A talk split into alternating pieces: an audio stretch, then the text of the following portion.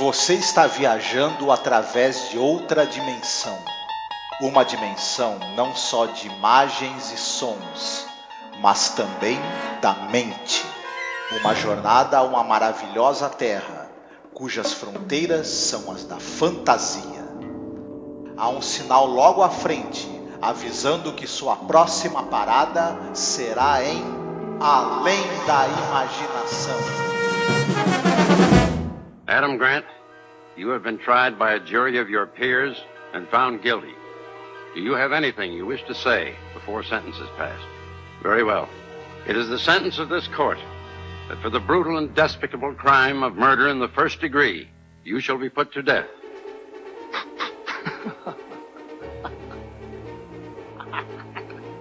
No!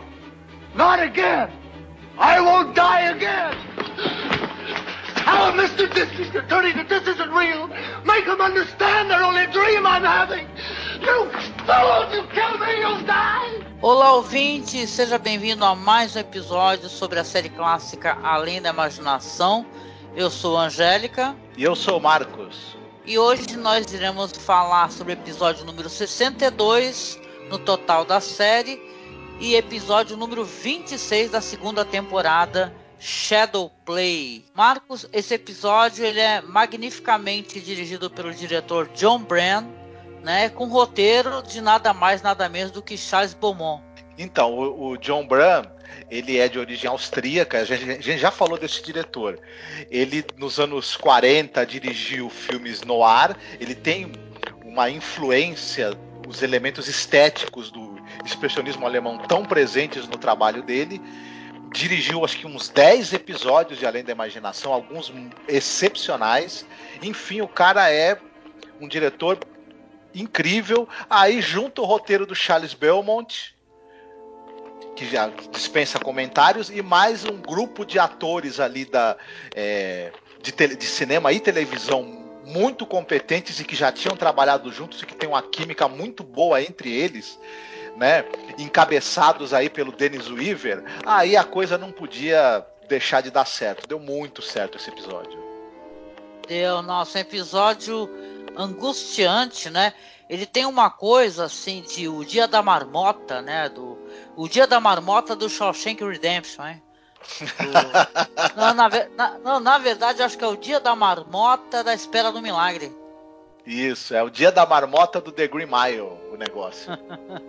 a gente tá brincando aqui, mas o episódio angustiante, sabe? Ele tem uma coisa é, que alguns outros episódios, né, creio eu, até inclusive do Charles Belmont, né, o Perchance to Dream, né, episódios que eles têm a coisa do que é realidade, do que é sonho, sabe? Inclusive no, no, no, episódio tem um cara chamado, um ator, né?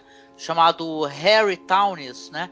Que ele é daquele episódio maravilhoso também, que é o Quatro de Nós Estão Morrendo. O The Four of Us Are Dying, que é dirigido pelo John Bram, né? É isso, ele tem uma coisa, esse diretor, né? Do, de expressionismo, né? Uma influência do expressionismo alemão, né? É, inclusive é muito é, comentado isso daí no trabalho dele, né? e tal, né? Que ele coloca esses planos assim que dão uma certa é, inquietude, né? E tal, né? Esse episódio até que não, até que ele tá sendo muito sucinto nisso daí. Mas eu tive, é, para mim, assim, né? Até porque são episódios posteriores, fica meio chato a gente falar.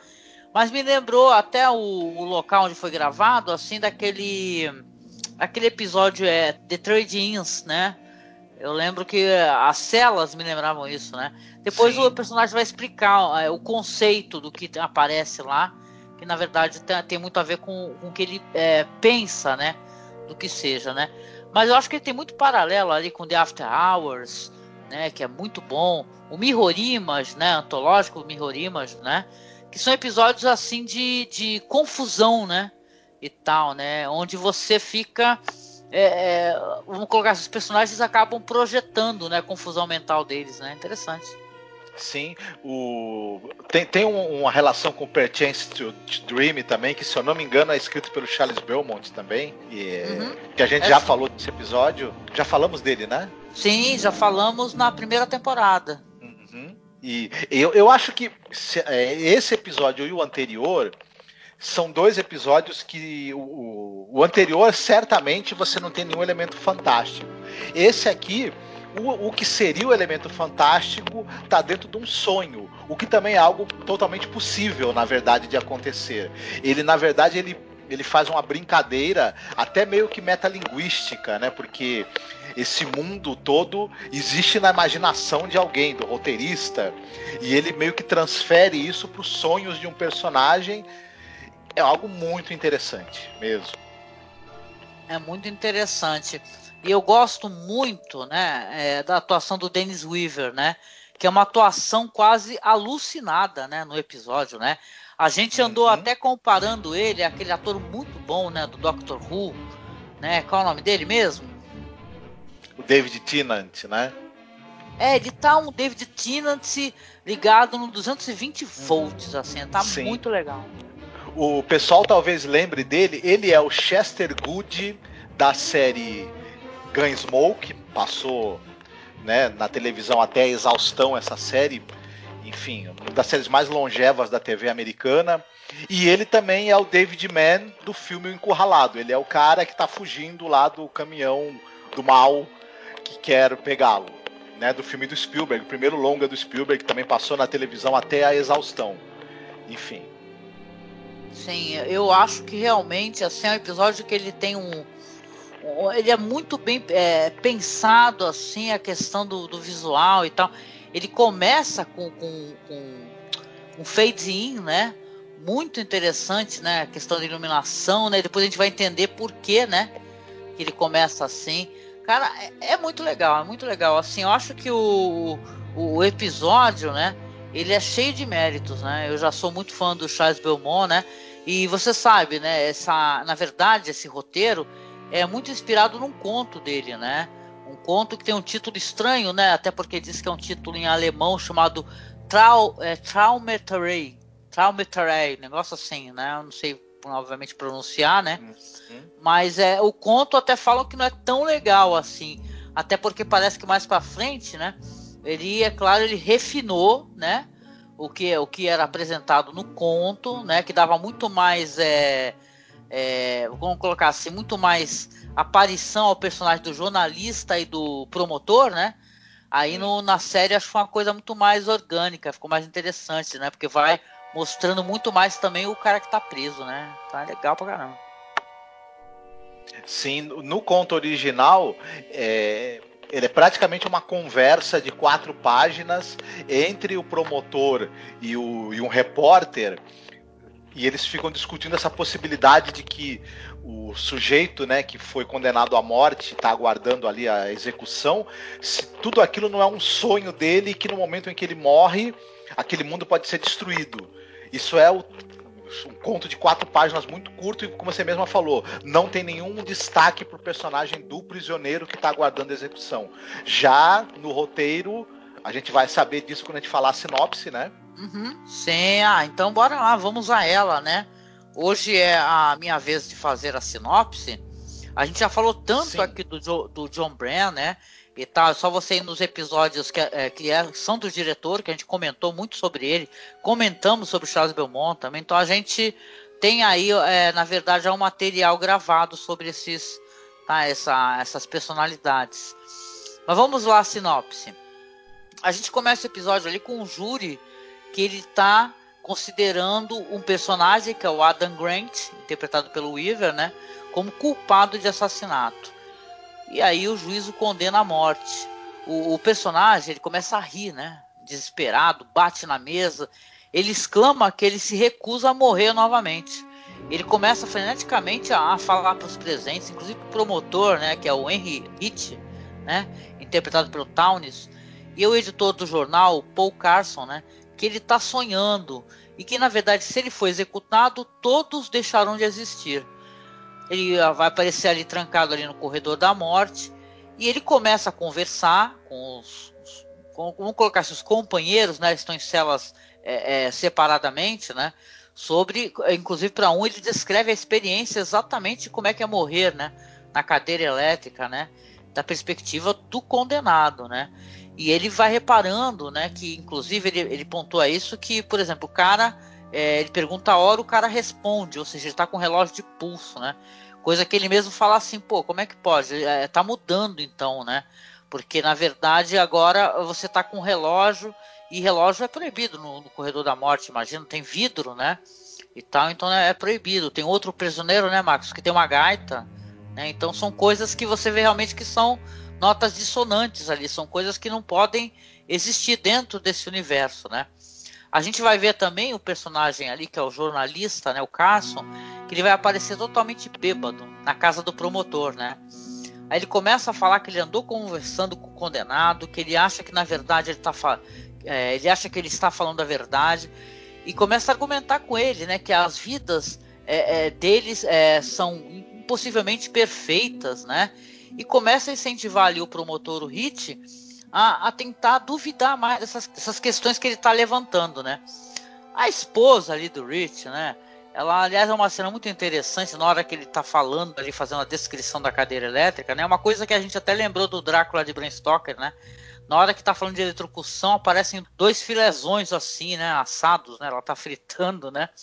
E tal. Ela fala, inclusive, que já está de saco cheio, né? Do, do Carson entrando bêbado na casa dela e trazendo notícias muito ruins, né?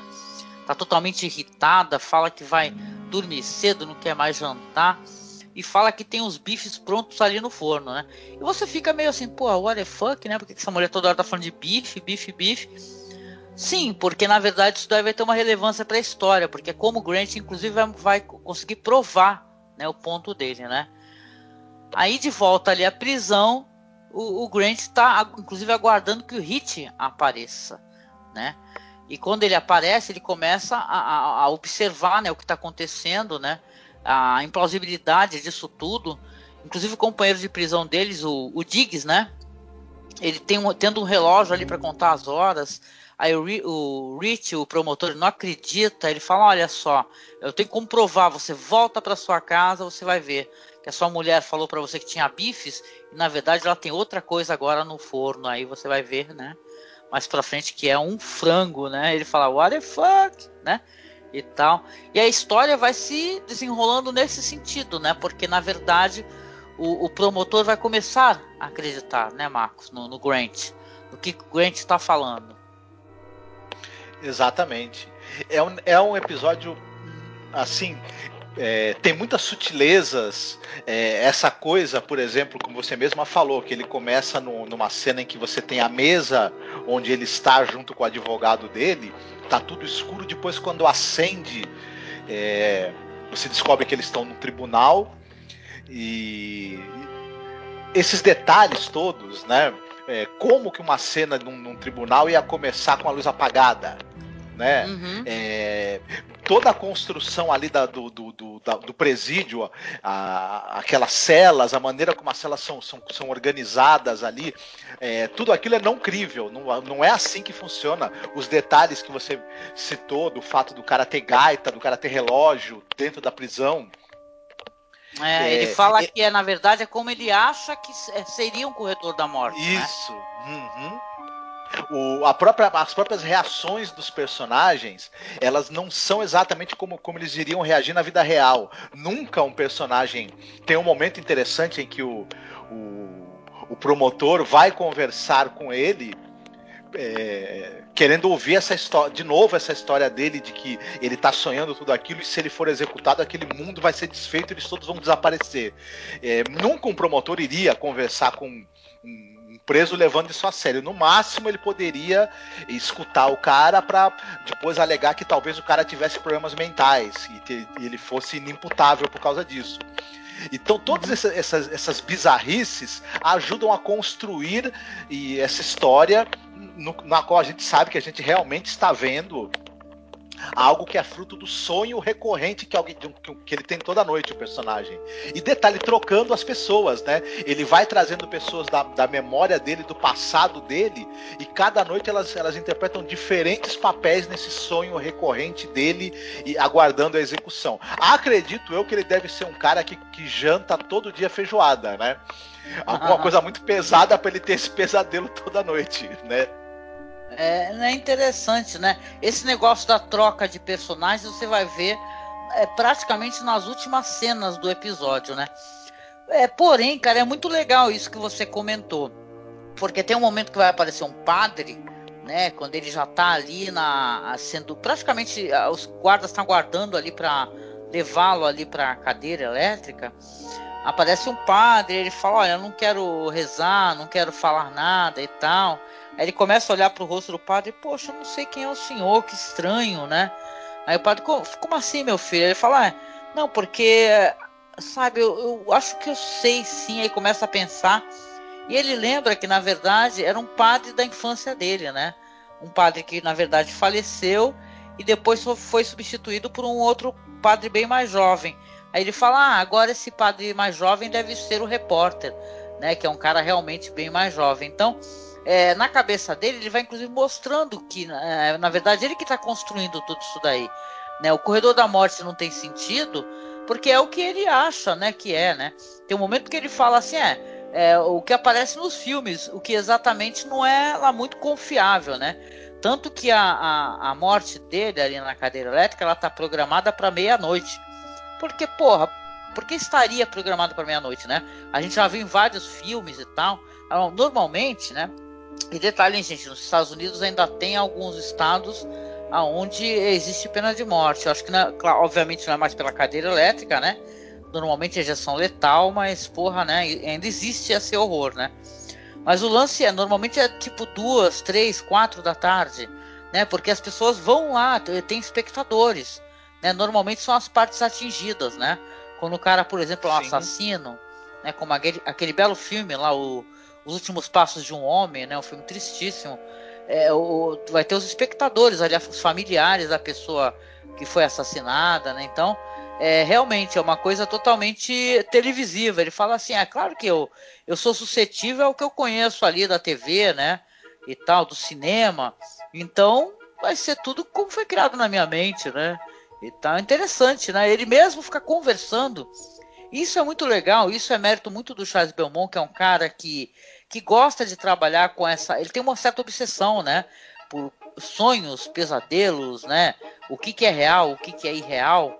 Né? Isso é tão legal, a gente vê no Elid, né?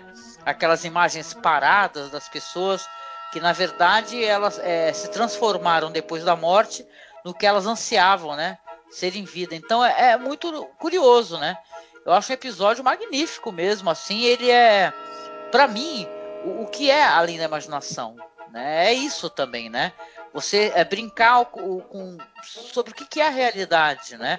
O que, que é, na verdade, a percepção da realidade. Exatamente. É, ele está dentro de uma tradição, né? Que você tem de episódios onde você mesma falou que você questiona o que, que é esse tecido da realidade. É, como é que é essa trama que forma o tecido da realidade? E o que acontece quando alguém mexe nessa trama e bagunça com ela? O que, que pode acontecer e que, e que consequências isso tem para a vida e para a cabeça das pessoas? Né? O quanto você pode enlouquecer também. É, quando você tem esse tecido da realidade alterado, que é muito o que acontece com o personagem desse episódio, que é muito bem vivido pelo, pelo Dennis Weaver, que você tem essa coisa que, é, como ele está passando por esse sonho noite após noite, e é um sonho no qual, ter, quando termina, ele é executado. Você imagina você ter a sensação de morrer ao longo de, de semanas, meses, ele está realmente no, no, no, no, total e completo limite, né? Então ele já está já tá maníaco. E isso transparece de maneira muito é, verdadeira na atuação dele é muito interessante. Ao mesmo tempo, os outros personagens, isso também é uma coisa muito curiosa da gente pensar. Eles têm um dilema ali, né? O, o personagem do, do Paul Carson, que é o jornalista, ele tem essa coisa de dizer pro, pro, pro Hit, que é o promotor, olha, esse cara ele pode estar tá realmente sonhando e a gente vai desaparecer na, quando ele morrer, mas ele pode ser louco também. Se ele for louco, você tá levando um, um, um cara louco pra, pra, pra cadeira elétrica. Mas você percebe que a reação deles ela é, é, desproporcional, mas é porque esses personagens estão vivendo esse mesmo dilema também, seguidamente estão carregando esse peso noite após noite. É muito interessante isso, a gente pensar nesse cenário que é construído, um cenário muito curioso, fantástico de certa maneira, mas que é fantástico até certo ponto, porque dentro do, do, do universo dos sonhos tudo é possível. Né? É muito interessante mesmo, mesmo. Ah, sim, com certeza. É um grande episódio, viu, gente? Se você escuta o podcast assim, ó, mas não assistiu o episódio, né, e tal, vale muito, muito a pena mesmo, assim, vocês assistirem, que ele é muito ousado esse episódio. É, primeiro que é um episódio onde mostra, é, muitos anos antes, né, claro, de a espera do milagre, né, mostrar uma execução, né, então isso é bem chocante, né, o final do episódio, né, eles realmente eles acabam convencidos, né, o promotor ali acaba ligando para o governador, né, só que você vê que o tempo, né, ele já foi, né, já bateu ali a meia-noite, ali o badalar do relógio ali, acabou o tempo. A, próxima cena vai ser exatamente o começo do episódio, né? A, aquela uhum. sala escura, onde a luz vai aparecendo, só que aí vai ter a troca dos personagens. Isso é muito, muito legal, porque você já teve, vê só, em, em poucos minutos, né, o, o, episódio consegue mostrar isso. Você já teve ali os outros personagens em diversos papéis, só que agora vai estar diferente. O juiz já vai ser o cara que estava na frente da cela dele. O cara que está ao lado dele, é, na verdade, seria o personagem ali do, do, do outro, né, preso também. Uhum. Então, as coisas se alteraram e vai começar tudo novamente para ele. Que terrível, né? Porque eu pensei, na verdade, que esse episódio seria um daqueles episódios que você vai ter assim o cara, é, é, sei lá, numa cama de hospital, como a gente já viu, né? Em, em King Nine Will Not Return, por exemplo, né? Alguém numa cama de hospital, alguém acordando de um sonho, de um pesadelo. Tem um momento que você escuta, né, uma voz, né, alguém falando Grant, acorde, Grant, acorde, né? Então você apenas pode presumir que ele na verdade possa estar numa situação assim. Exatamente. É uma estrutura de roteiro circular e que permite, cada vez que existe a repetição, que os elementos sejam trocados ao, pelo, uh, os personagens, as pessoas que vivem os personagens. E isso visualmente falando, no momento em que a gente vê o, o, episódio começando de novo, mas com as pessoas em papéis trocados, toda essa estrutura circular e, e essa e esse é uma, é uma, é, uma, é uma prisão circular, na verdade. As pessoas estão presas ali nessa repetição eterna e apenas trocando de papel, mas levando e tudo, tudo levando a mesma conclusão ad eternum. É um pesadelo, literalmente, o próprio roteiro tem essa estrutura de, de pesadelo circular e, e, a gente acaba ao, ao, assistir o final do episódio, essa estrutura se desvenda perfeitamente pra gente. É um negócio muito bacana mesmo. É, muito bacana, muito bacana. E para quem quer saber se o personagem sofre, né? Tem um momento que quando ele está conversando com o promotor, né? Ele fala assim: "Ah, mas e daí se você não fizer nada? Você não sente nada?" Aí ele fala assim: "Eu sinto sim. Você, você como é que você se sente quando você tem um pesadelo onde você está se afogando?" ou sendo queimado, ou sendo torturado. Eu sinto, eu sinto tudo. Ele fala assim: você não acorda gritando de um pesadelo? Então o personagem sente. É uma, é, nossa, é um, é um, é um horror, né, o que está acontecendo com ele, né? E o episódio consegue passar essa, essa ausência de esperança, né? Eu queria comentar também que nessa nova, é, nesse novo remake, né, de Twilight Zone, lá dos anos 80, né, especificamente de 86, teve uma versão ali estrelada pelo Peter Coyote, sabe, fazendo o personagem do Grant né? E o diretor é inclusive Paul Lynch, né?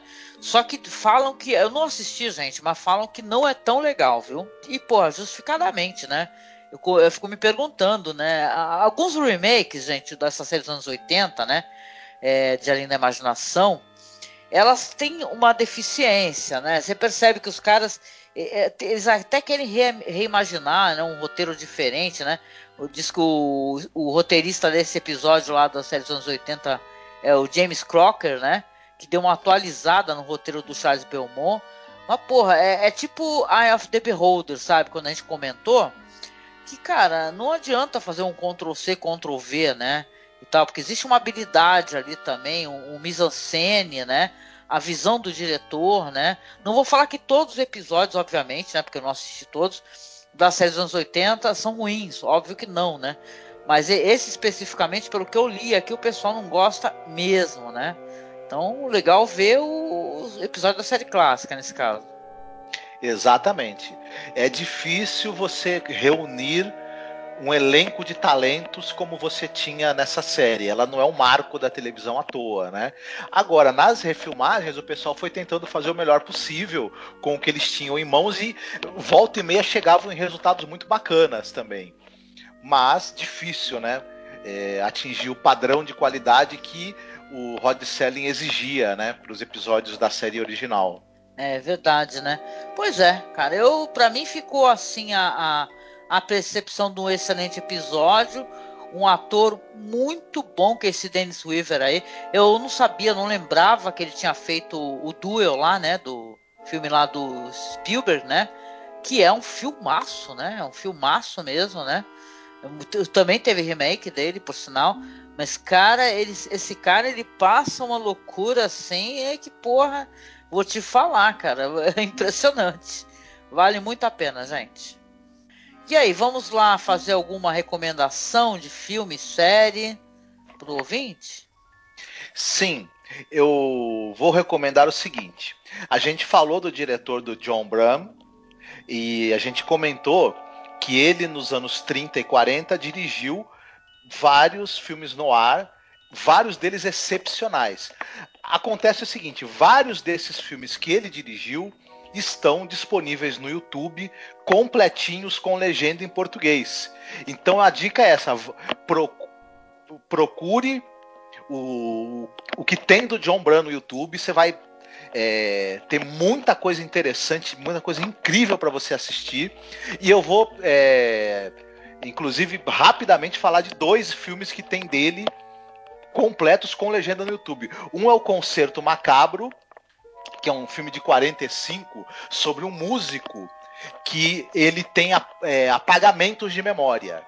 Ele tem, quando ele escuta um som dissonante, ele tem um, um branco na memória. Só que quando ele se quando ele volta, né? Quando ele quando ele é, recupera, né? Ele volta desse desse apagamento que ele tem, ele descobre que nesse período em que ele ficou fora do ar, assassinatos aconteceram. E aí ele fica nessa dúvida: será que fui eu? Né? De... Interessante. E então é Concerto Macabro de 1945, vale muito a pena. E outro filme dele que tem completo no YouTube com legenda em português perfeitinho é Ódio que Mata, um filme de 44, que é a história de uma senhora que ela aluga quartos na, na, na Inglaterra vitoriana e ela desconfia que um dos é, inquilinos dela é o Jack o Estripador. Olha, esse aí eu acho que eu assisti, cara. Excepcional. Que é o filme é The Lodge. Então, quem tiver interesse pelo trabalho do John Bram dirigindo filmes no ar, procure esses dois filmes que você vai ter uma experiência muito, muito boa mesmo. Muito, muito recompensadora. Ah, genial, muito bom, cara, muito bom. Não sabia, tá vendo? Eu já assisti um filme do John Bryan, cara. Ah, legal. Ah. É, pois, vamos lá então. É, a minha recomendação é dentro dessa vibe de sonhos, né, e tal, tem tanta coisa relacionada, né, mas de universos construídos, né, e de sonhos. É, eu queria recomendar um filme que eu acho que ele, merece muita revisão, gente. É um filme de um diretor que ele é um esteta, sabe? É um cara que tem um visual inacreditável em vários filmes dele. Você pode inclusive falar é, que alguns filmes, alguns roteiros não, não, funcionam muito bem, né? Mas esse filme especificamente eu acho ele um luxo, adoro ele, que é o filme A Cela. Esse filme é um filme de, dos anos 2000. Ele é dirigido aí pelo Tar Singh né, estrelado pela Jennifer Lopes, Vice Vorra, né, e o Vincent D'Onofrio, ou seja, né, não sei a J-Lo, né? Não quero ser preconceituosa com a J-Lo, apesar que eu acho que ela tá muito bem nesse filme, né? Mas as pessoas dizem que ela, é, ela é meio elo fraco, né, do filme. Mas deixa pra lá porque também acho que ela desempenha bem o papel dela, né? No caso, ela interpreta ali uma terapeuta infantil que trabalha ali no centro de pesquisa onde foi desenvolvida uma droga, né? Uma droga psicoativa. Essa droga, ela faz uma espécie de, tá escrito aqui, ó, transferência sináptica, né? ela no caso ela permite que o dois pacientes que estejam interligados um paciente entre né no cérebro do outro né nos sonhos né no, no na, na, mente né do outro né E no caso, nesse caso, então ela, ela trata ali de uma criança, né, no começo, mas depois ela vai ser contratada é, para poder entrar na mente de um, de um serial killer, né? E no caso ele entrou ali em coma e ele estava o que matando, sequestrando mulheres, né? Ele era um cara que ele fazia uma espécie de uma gaiola ali com uma programação que acabava afogando as mulheres. Parece que sim, ele sabe que tem uma mulher presa e onde ela está. Então a, a viagem que ela vai ter na mente desse serial killer é uma história, claro, né? Uma história terrível, mas vai, vão render cenas inacreditavelmente maravilhosas e interessantes, cenas que são baseadas, sabe, muitos artistas é, legais, assim, por exemplo, artistas como Odner Drum, Giger, é, os irmãos Quay, né? Ele, ele, se baseou algumas cenas, elas são belíssimas, belíssimas assim, sabe? Então, você assistindo o filme, você tem acesso a, a, a imagens muito boas, assim, muito bem feitas. é um filme muito legal, ele merece a revisão. O, o, o Vincent Donofrio, ele está maravilhoso, maravilhoso. A Jennifer Lopes também, porque, cara, ela é uma mulher lindíssima, né? Então ela, ela é, ela própria, eu acho ela uma obra de arte. Então é um belíssimo filme, gente. O Tarsin Singh tem filmes belos, tem aquele lá que no Brasil saiu com aquele título horrível, né? Dublê de Anjo, né, Marcos? Mas é um belo filme, né? Lindo. The Fall. The Fall, né? A queda, né? Na verdade tem a ver com sonhos também. É mais um filme que tem a ver com sonhos, né? É, é, é belo a, a cela, cara. Assistam esse filme aí que é, o final é muito interessante, cara. Eu teria um Blu-ray. Figurino, é, o figurino é da Eiko Ishioka, não é isso? Ah, é? Porque então, eu tava tentando lembrar o nome dela, porque essa mulher ela é responsável pela beleza do figurino, que é importantíssimo, né? No Drácula de Bram Stoker, né? É tudo figurino, é belíssimo, né? Aquela armadura incrível do Drácula, né? O pessoal não investiu do, em coisas assim do, do filme, né? Investiram em figurino, né? Pra dar o luxo, né? O tom de luxo do filme. Sim. É isso então. Então a gente chega aqui ao final de mais um podcast, né? É, dessa vez seria a minha vez de escolher a música. Eu vou escolher a música do Rory Gallagher, Shadowplay, tá? Que é uma música muito maneira, tem tudo a ver com o episódio, né? Inclusive o título, né? E claro, a gente agradece aqui, chegando ao final de mais um podcast, a sua companhia, muito obrigada. A gente convida você a ir lá visitar a nossa página no Facebook, que é arroba masmorracine, entrar no nosso grupo, tá? Que é o Fãs de Além da Imaginação não esqueça aqui, se você está assistindo, né, está ouvindo pelo YouTube, assistindo, de se inscrever aqui no nosso canal, para que a gente possa chegar nos mil inscritos, quem sabe fazer uma live para vocês.